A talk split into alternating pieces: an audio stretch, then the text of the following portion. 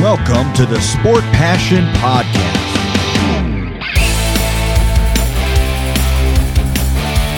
And here is your host, Lars Marendorf.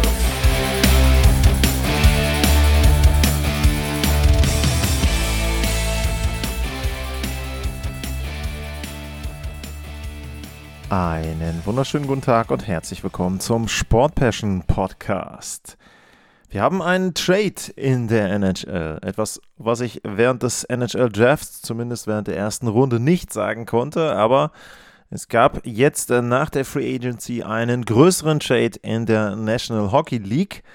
Und der fand statt zwischen den Detroit Red Wings und den Ottawa Senators. Und zu diesem Trade und zu den Detroit Red Wings im Allgemeinen, da gibt es von Detroit-Fan Steve einen größeren Fragenkomplex, wo ich versuchen werde, auf die einzelnen Blöcke einzugehen. Und Steve äh, beginnt seinen Fragenkomplex mit einer Frage um Philipp Sedina. Ähm, Sedina, da fragt er zum einen, könntest du einmal die Situation rund um die Waivers, Waivers von Philipp Sedina erklären? Ich wusste beispielsweise nicht, dass man einen Spieler für verschiedene Zwecke auf die Waiverliste setzen kann. Wenn du das vielleicht anhand des Beispiels mal erklären könntest und was das alles bedeutet, wäre das sehr nett. Und es gab, glaube ich, in der letzten Spielzeit, oder war es schon die vorletzte, die blenden sich ja so ein bisschen ineinander über bei mir immer, auch eine Frage zum Waiver Draft. Ich will das jetzt nicht als Waiver One-on-One äh, aufnehmen heute, aber ich werde zumindest versuchen zu erklären, was bei äh, Philipp Sedina da passiert ist. Ja, erstmal noch zum Spieler Philipp Sedina, da hat äh, Steve auch noch ähm, einen Absatz geschrieben, äh, kurz auch meine Meinung dazu, aber die muss nicht direkt mit in die Frage. Ne, Finde ich schon gar nicht schlecht, die Meinung damit reinzunehmen. Das passt in den Komplex gut rein.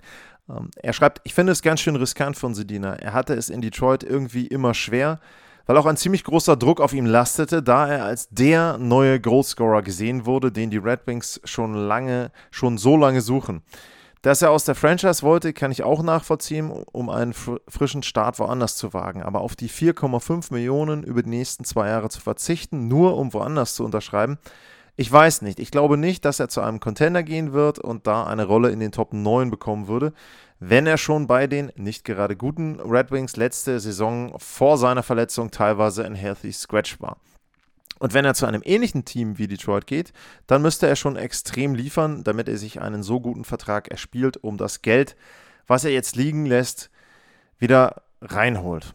Um, also, wir fangen mal an mit dem Waiver. Und der Waiver Draft bedeutet, dass die Detroit Red Wings den Spieler, in dem Fall Philip Sedina, zu ihrem Minor League Team, zu ihrer Minor League Affiliate runterschicken wollen. So, das heißt also, sie setzen den Spieler auf, auf die Waiver-Liste. Und dann beginnt ein Prozess, dann beginnen 24 Stunden und die beginnen, meine ich, um 0 Uhr Mountain Time ist das, glaube ich. Das ist quasi die, die Mitte sozusagen der, ähm, der geografischen ähm, Zeitzonen, äh, beziehungsweise der Zeitzone in der NHL. Und dieser, diese Mitte, ähm, die besagt dann eben, dass in den 24 Stunden, ab dem das Team ähm, den Spieler auf den äh, Waiver gepackt hat, haben die anderen Teams Zeit, sich diesen Spieler zu holen. Ähm, was bedeutet das? Das bedeutet,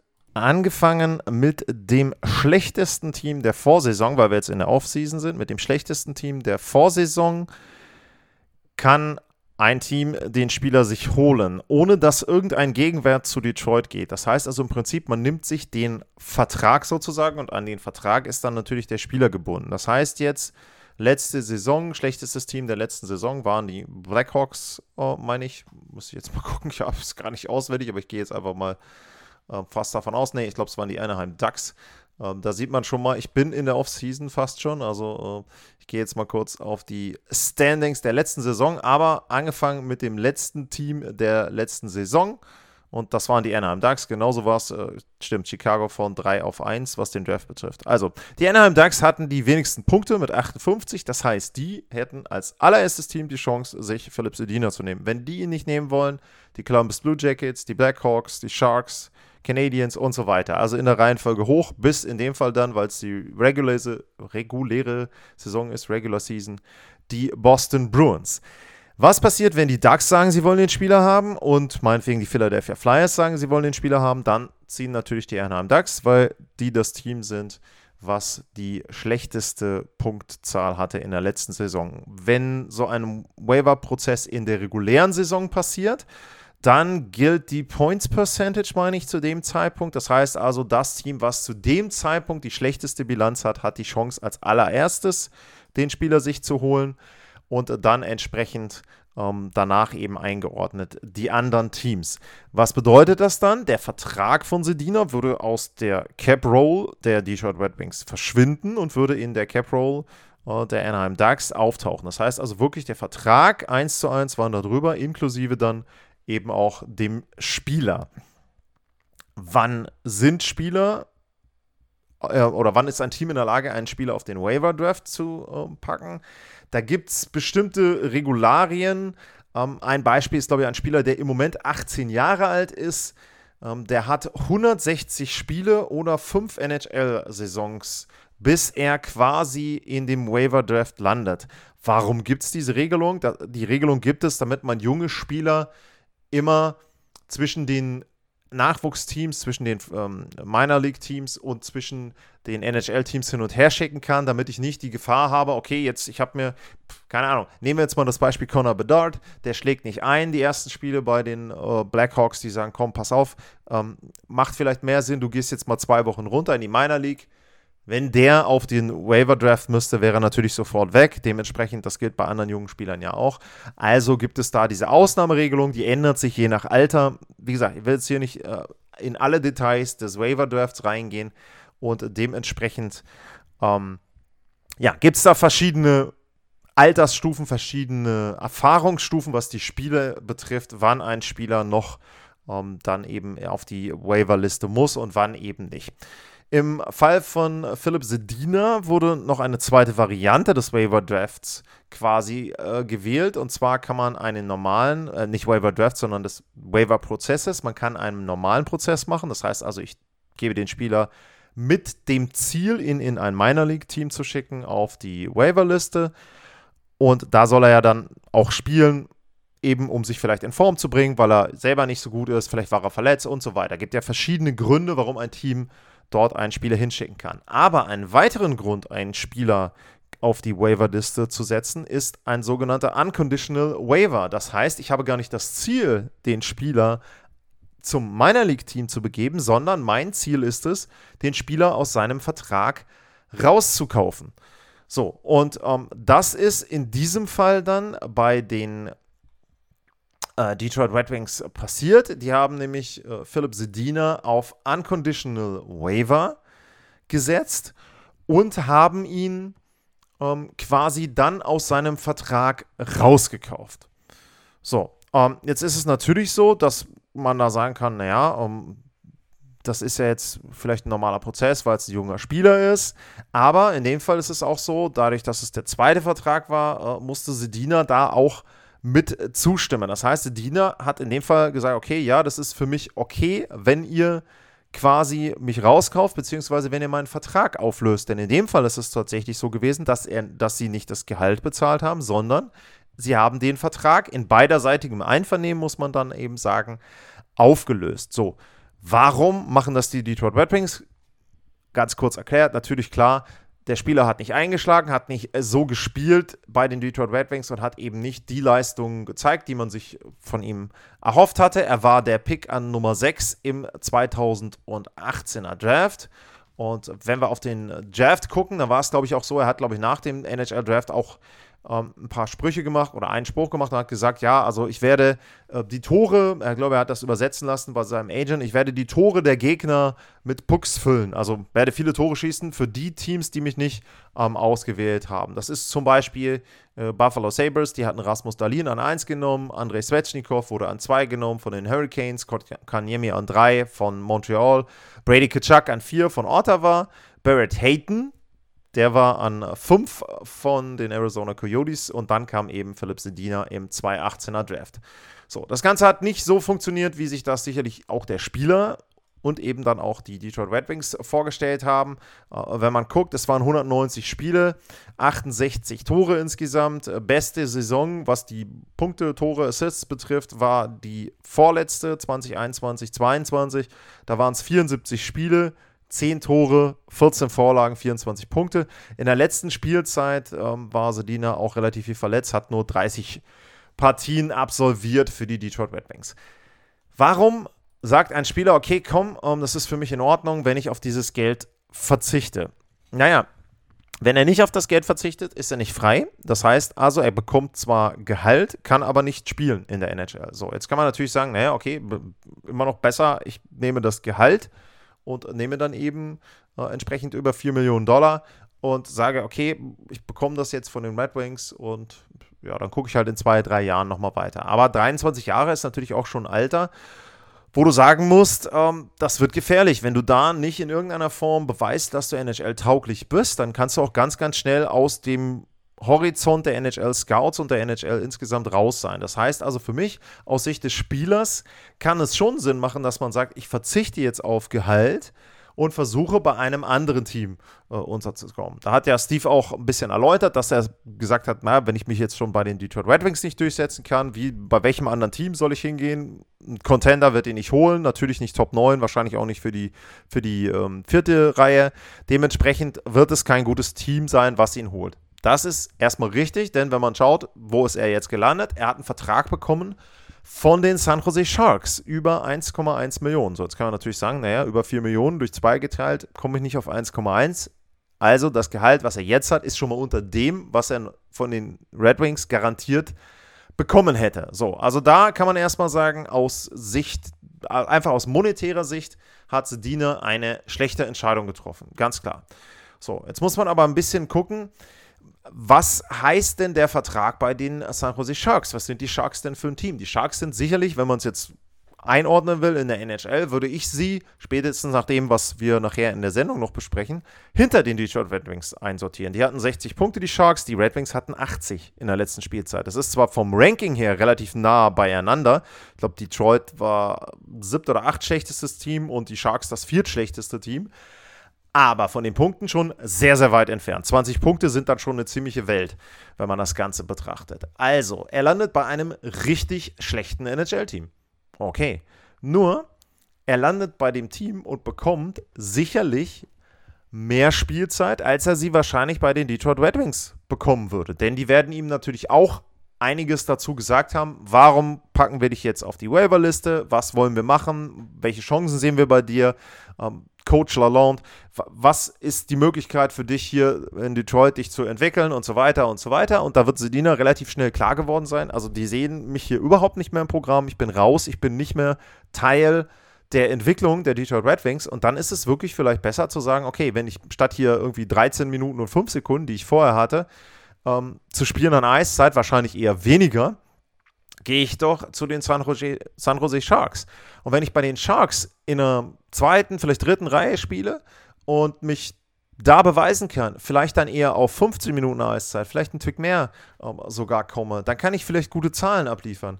Und dann kann ich mit 24, wenn ich eine gute Leistung gebracht habe, mit 24 vielleicht wieder einen 2-, 3-Jahres-Vertrag bekommen.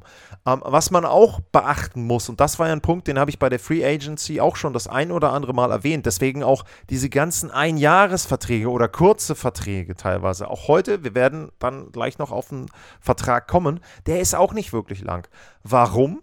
Weil zum allerersten Mal seit Beginn der Corona-Pandemie wird für die nächste Offseason ein deutlicher Sprung des Salary Caps erwartet. Dieses Jahr eine Million, im nächsten Jahr werden im Moment grob so 4 Millionen geschätzt. Wenn man den Prognosen glauben darf, dann gibt es wahrscheinlich in drei, vielleicht vier Jahren die 90 Millionen Dollar Grenze, vielleicht sogar in drei Jahren, dass man sagt, NHL-Teams haben dann 90 Millionen Dollar zur Verfügung pro Team für, den, äh, für die Verteilung der Gehälter. Das heißt also, alle, die jetzt kurze Verträge haben, alle, die zu dem Zeitpunkt auf den Markt kommen und vielleicht dann eben, wie Sedina, eine richtig gute Entwicklung genommen haben, die haben die Chance, mehr Geld zu verdienen, längere Verträge zu bekommen. Und das ist die Wette, die Sedina auf sich selber abschließt.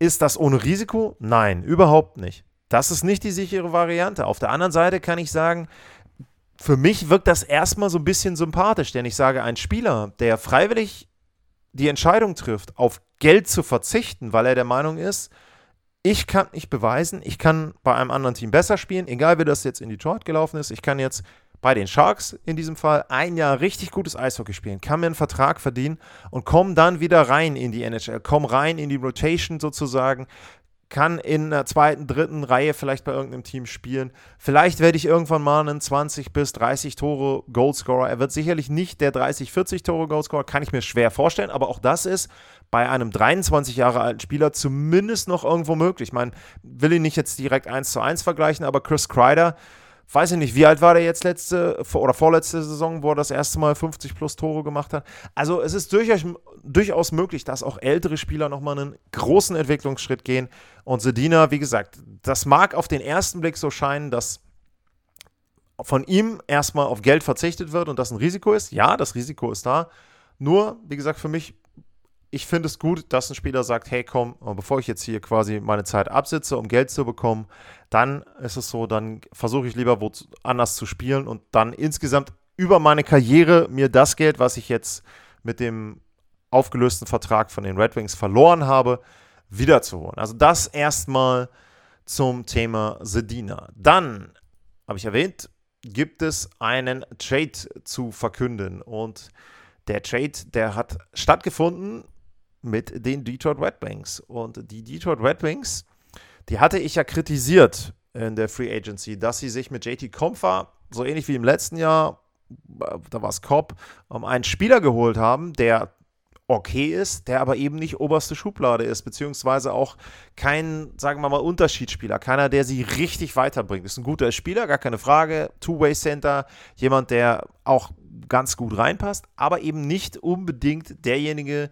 jetzt da die Gegner in Angst erschüttern lässt und der auch viel in die Offensive reinbringt. Das ist ja auch ein Thema. Detroit letzte Saison im unteren Drittel der Liga, was die Offensive betrifft, nicht wirklich gut, ähm, was die Tore, äh, die Anzahl der Tore betrifft. Deswegen, ähm, ich schaue auch nochmal drauf, äh, wenn wir jetzt auch auf die Tore direkt äh, gucken. Also 240 Tore hatten die Red Wings und das war nicht wirklich gut.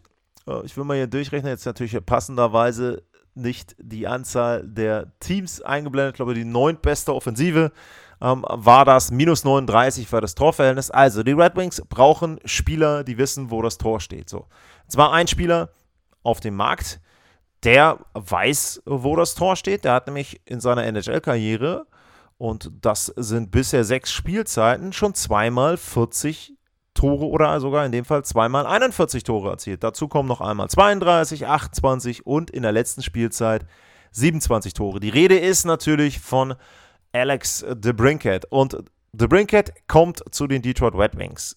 Dafür gehen zu den Senators Dominik Kubalik, Donovan Sebrango, ein Erstrundenpick, entweder der Erstrundenpick der Boston Bruins oder der Erstrundenpick der Detroit Red Wings, je nachdem welcher schlechter ist, beziehungsweise es kann auch sein, dass es ein 20, dass es ein etwas äh, der 25er Erstrundenpick wird, wenn denn die Bruins so schlecht sind, dass sie in den Top 10 picken und ein Viertrundenpick. Also zu dem Erstrundenpick könnt ihr gerne die Bedingungen nachlesen. Letzten Endes, sie bekommen Kubalik, Sebrango, einen Erstrundenpick wann auch immer, ob 2024 oder 25, und einen Viertrunden-Pick, die Ottawa Senators und Detroit bekommt Alex DeBrinket.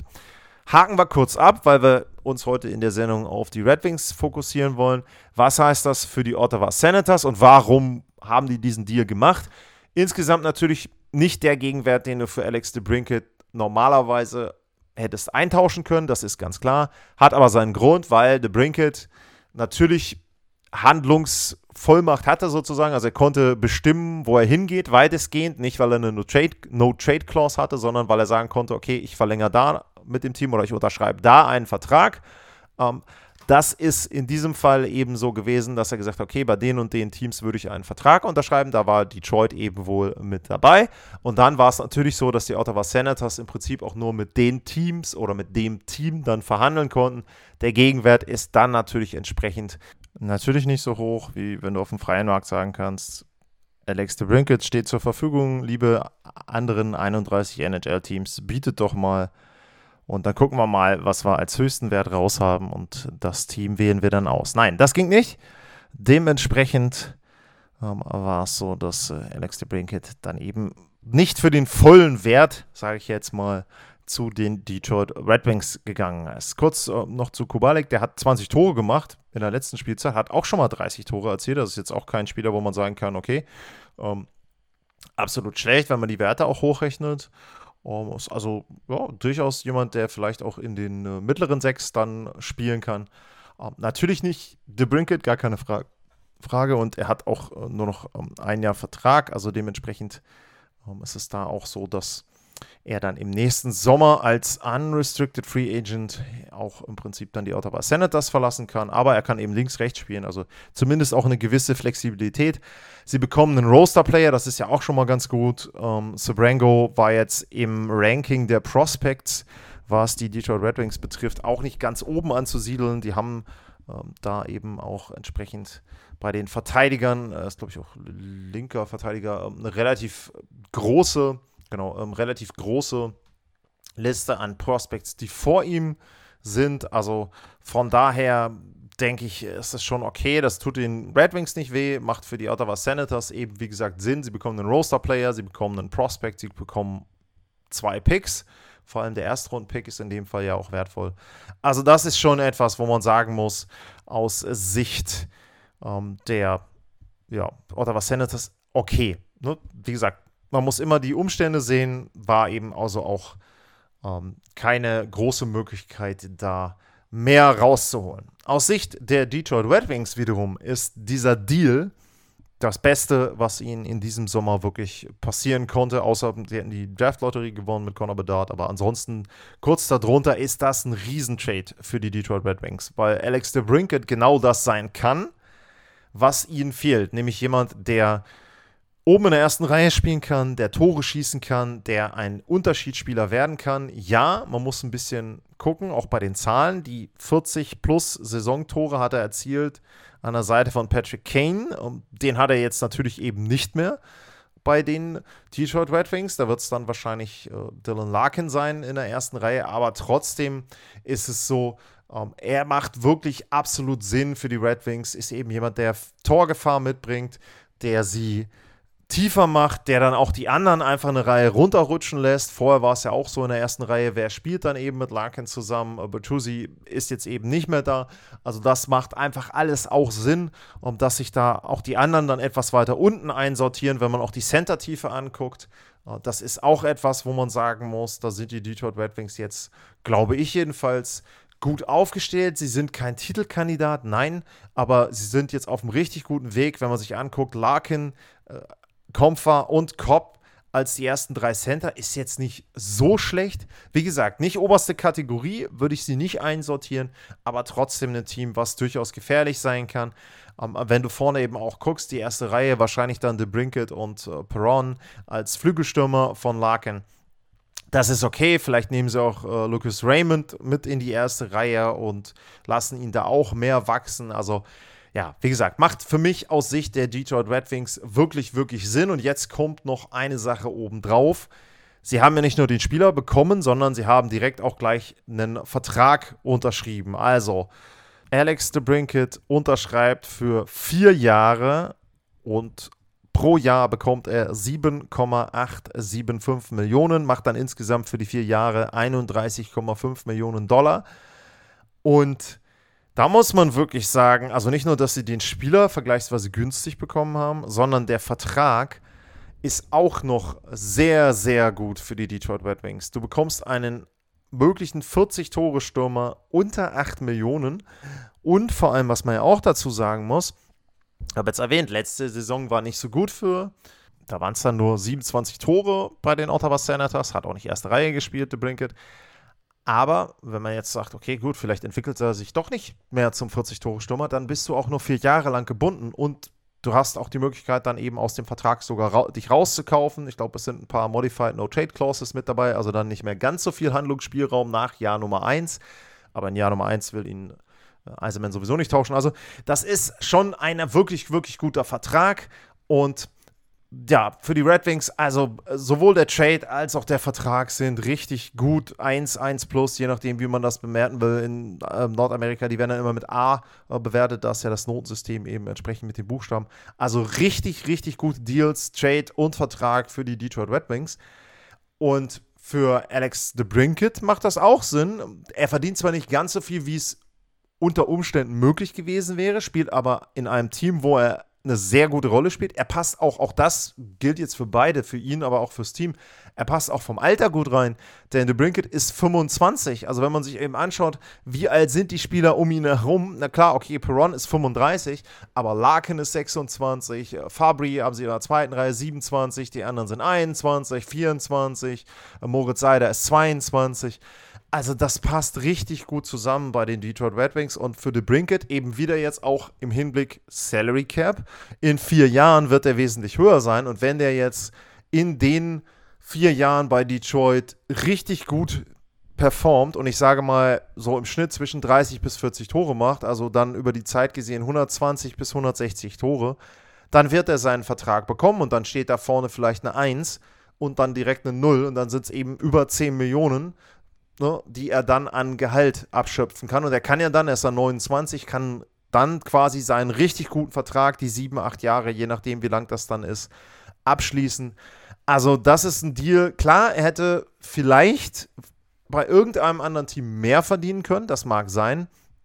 Aber ich glaube, auch da wieder Situation beim Team. Welche Chance habe ich? Welche Möglichkeit, mich zu zeigen, habe ich? Wo bin ich auch in der Hierarchie? Da kann ich mich vielleicht zu einem All-Star entwickeln bei den Red Wings, wenn ich da richtig gut spiele und so weiter und so weiter. Also ich glaube, das macht auch für Dylan Larkin Sinn. Und natürlich äh, Dylan Larkin, warum sage ich eigentlich immer Dylan Larkin?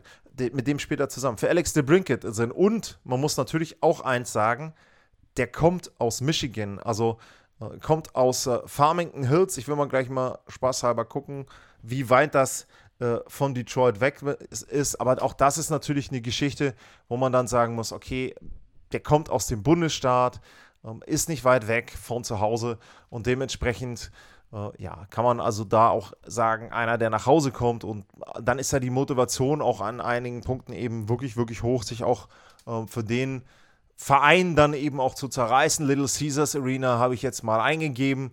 Ähm, oh, das sind 29, also äh, so nah hätte ich es jetzt nicht gedacht. Das sind 29 Minuten mit dem Auto. 21,5 Meilen. Also das ist ja nicht mal so, dass er aus dem Bundesstaat kommt, der kommt ja quasi aus der Stadt. Oh, das ist natürlich dann schon, also wirklich eine Riesenmotivation dann da für so einen Spieler, der nebenan groß geworden ist, äh, für die Detroit Red Wings aufzulaufen. Also insgesamt ein richtig guter Deal, macht die Detroit Red Wings besser, macht die Ottawa Senators schlechter, gar keine Frage. Ähm, und da muss man eben sagen, wie entwickelt sich das? Ähm, wie können die Teams vielleicht dann auch in der nächsten Saison äh, performen? Und beide Teams hatten ja die Chance oder haben versucht, in Richtung Playoffs ähm, zu schauen. Und da gab es ja diese zwei Spiele kurz vor der Trade-Deadline, die dann eben die Senators für sich entscheiden konnten. Und vielleicht ist das jetzt auch so ein bisschen dann ja, ein kleiner Wechsel, äh, wenn man das so sehen will, zwischen den beiden Teams. Dadurch, dass eben dann entsprechend auch ähm, Alex DeBrinket jetzt bei den äh, Detroit Red Wings spielt, kann es auch sein, dass sich so ein bisschen die Hierarchie ändert. Und was für mich mega interessant ist, die beiden Teams kommen ja für die Global Series nach Stockholm und diese beiden Teams sind auch die Teams, die direkt als allererste am 16. November 20 Uhr mitteleuropäischer Zeit aufeinandertreffen. Die Detroit Red Wings gegen die Ottawa Senators. Also da werden wir dann direkt mal sehen, okay, äh, wie passt denn Alex DeBrinke bei den Red Wings rein? Und wie fehlt er vielleicht den Ottawa Senators und das wird auch sicherlich wieder interessant sein zu sehen, dann so rund um die Teams herum. Ich meine, äh, The Brinket war jetzt nicht mega lange in Ottawa, dementsprechend wird es da nicht die komplette Historie geben mit Best Friends oder irgendwie Animositäten. Zumindest würde ich nicht viele erwarten. Aber das ist eben eine sehr, sehr interessante Situation dann auch für die Global Series und da eben ja entsprechend auch ein Punkt, wo man sagen muss, ähm, da kann man dann schon genauer hingucken und das ist natürlich auch dann für mich auch als Journalist, wenn ich dann vor Ort bin, auch eine Gelegenheit, da mal Fragen zu stellen, auch äh, dann den Mannschaftskollegen, aber ebenfalls dann äh, De Brinke zum Beispiel selbst oder auch Kubalek in der Media-Session zur Verfügung stehen, dann kann man den Spielern natürlich auch entsprechend die Fragen darzustellen. Ja, ähm, ansonsten erstmal vielen, vielen Dank an Steve äh, für die Fragen und Anmerkungen rund um den Themenblock. Er hatte auch noch ein paar andere Sachen äh, dazu äh, angeführt äh, zum NHL Draft. Ähm, dass sie sich da äh, Danielson ähm, geholt haben und ähm, dass sie eben dann auch entsprechend noch andere Draftpicks hatten. ja, ich muss nur sagen, das hatte ich die letzten Jahre ja auch schon so ein bisschen angeführt. Bei den Prospects tue ich mir dann an der einen oder anderen Stelle schwer, weil ich da leider dann nicht die Zeit habe, mich da hundertprozentig immer äh, reinzulesen und auch hundertprozentig up to date zu sein, welcher Prospect jetzt für welches Team wirklich ähm, wo steht in der Hierarchie, wer kann dann vielleicht in ein, zwei, drei Jahren wo helfen. Und da ist es teilweise so, dass ihr dann ein bisschen genauer drin seid. Das muss ich dann an der Stelle leider zugeben. Ist aber eben einfach so, ähm, weil ich dann ansonsten die anderen Punkte auch in der NHL dann nicht im Blick haben könnte. Ja, also an der Stelle erstmal nochmal Riesendank an Steve und natürlich an euch die Bitte info at sportpassion.de oder La, Lars-Mar bei Twitter. Das wären die Möglichkeiten, wo ihr mit mir in Kontakt treten könntet und wo ihr mir einfach Fragen stellen könnt, wo ihr Anmerkungen loswerden könnt. Also da könnt ihr euch gerne melden. Und wenn wir dann schon beim Punkt Twitter sind, dann will ich auch noch kurz auf die beiden Umfragen eingehen. Auch das ist ein Punkt, äh, wo ich des Öfteren dann mal versuche, auch bei Twitter so ein bisschen eure Meinungen reinzuholen. Ich hatte zwei Fragen gestellt. Frage 1, wer war für euch bisher der Verlierer der NHL Free Agency? Das war am 5. Juli, also ein bisschen schon her. Alternativen gerne mit Begründung als Kommentar. Und als Auswahlmöglichkeiten hatte ich euch gegeben Anaheim, Boston, Detroit und die Ottawa Senators. Boston wurde als großer Verlierer von euch gesehen. Das waren 47,8 Prozent.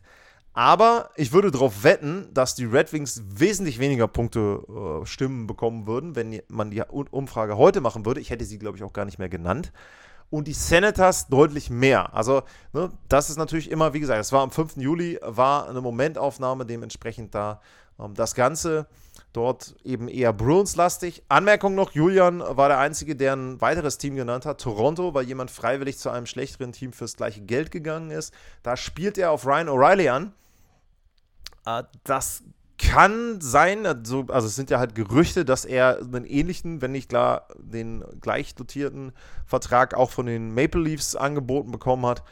Ähm, ja, muss man sehen. Auf der anderen Seite könnte man natürlich auch argumentieren, dass er vielleicht in St. Louis ein bisschen mehr spielt. Weiß ich nicht, was ihm dann lieber gewesen wäre. Sicherlich äh, die Maple Leafs auch nicht hundertprozentig zufrieden äh, mit der Offseason. Andere Teams, Überleitung zur nächsten Frage, waren vielleicht eher zufrieden.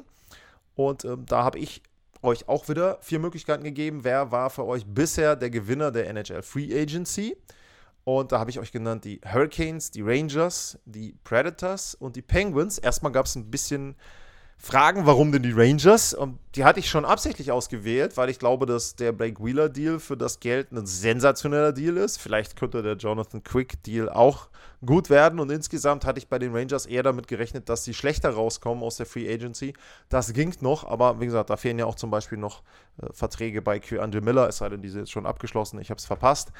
Ja, aber die Carolina Hurricanes, äh, muss man natürlich eben sagen, sind, glaube ich, bisher jedenfalls der Gewinner der NHL Free Agency mit Orlov ähm, sicherlich einen guten Deal ähm, gemacht. Dann wartet man noch ab, ob Tarasenko auch kommt. Und auch das könnte ja noch eine weitere Möglichkeit sein, dass der eben zu den Carolina Hurricanes kommt.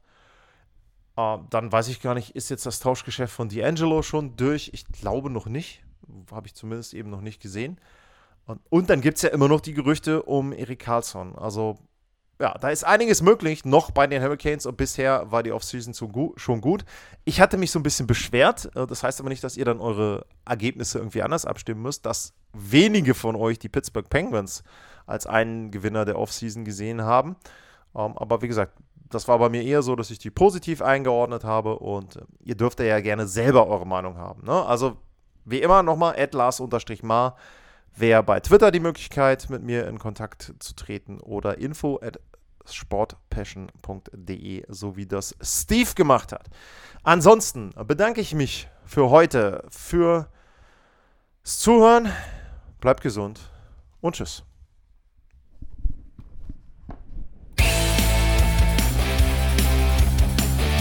Sportliche Grüße. Das war's euer Lars.